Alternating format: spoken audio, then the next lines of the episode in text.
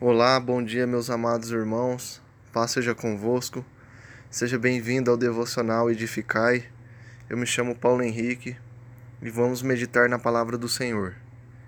Hebreus 4:1. Portanto, ainda que nos tenha sido outorgada a promessa de ingressar no descanso de Deus, tememos que algum de vós pareça ter falhado. Pois as boas novas foram pregadas também a nós, tanto quanto a eles.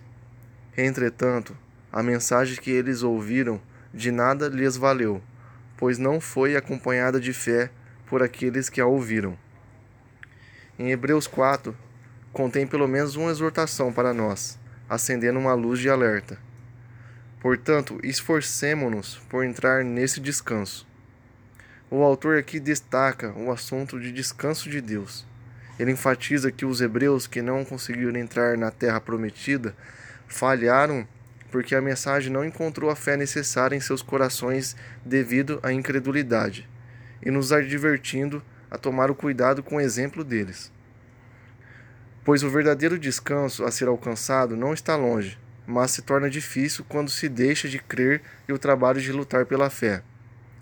Os versos 1 ao 5 argumentam que Israel não entrou naquele descanso em Deus quando estava para cessar Canaã, porque somente através da fé se poderia desfrutar do verdadeiro descanso.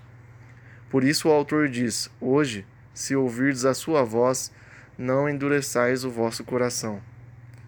Para isso, devemos estar atentos ao tempo de Deus, chamado hoje. Não é amanhã ou ontem. Hoje é o tempo oportuno para ouvir a voz do Senhor. Jesus disse que existem diferentes tipos de terra que representam os corações para receberem a palavra do Senhor. E a terra que não deu fruto foi a que infelizmente se encontrou sufocada pelos espinhos. Mateus 13, 22. Não crendo do que foi ministrado. Hoje, felizmente, não mudou. Quando o homem ouve a sua palavra e endurece o seu coração, não está desprezando o pregador A ou B, mas sim a sua santa e bendita palavra, ou seja, o próprio Deus, ocorrendo seriamente o risco de ser contaminado por orgulho e por aquilo que não vem de Deus, se tornando como os, israelitas que caíram no deserto. Jesus disse: Todo aquele, pois, que ouve essas minhas palavras e as põe em prática, será comparado a um homem prudente, que edificou a sua casa sobre a rocha. Mateus 7, 24. Cristo é o fundamento, se guardarmos a Sua palavra, encontraremos descanso, vida eterna e ainda por cima um lugar sólido e seguro. Minha pergunta é: como está o seu coração hoje? Ele aceita, ouve as verdades e a pratica, gerando bons frutos? As pessoas que estão em sua volta se satisfazem desses frutos?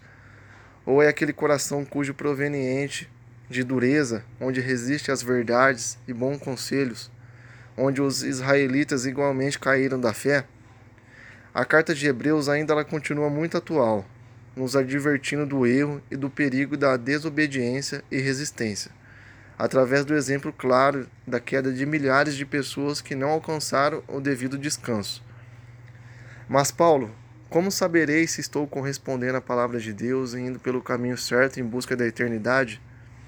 Três pontos para observarmos: o arrependimento, que é a negação ou desistência do erro, crer e colocar em prática o que a palavra nos orienta, a obediência, comunhão com Deus, vida diária com o Senhor.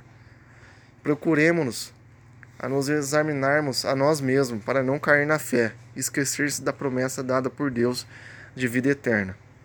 Não vamos repetir a história de Israel, incrédulo, em nossas próprias vidas. Não vamos viver e morrer no deserto, aliás, morrer no deserto, mas vamos entrar e tomar posse da terra prometida, no descanso prometido, no poder do Espírito Santo.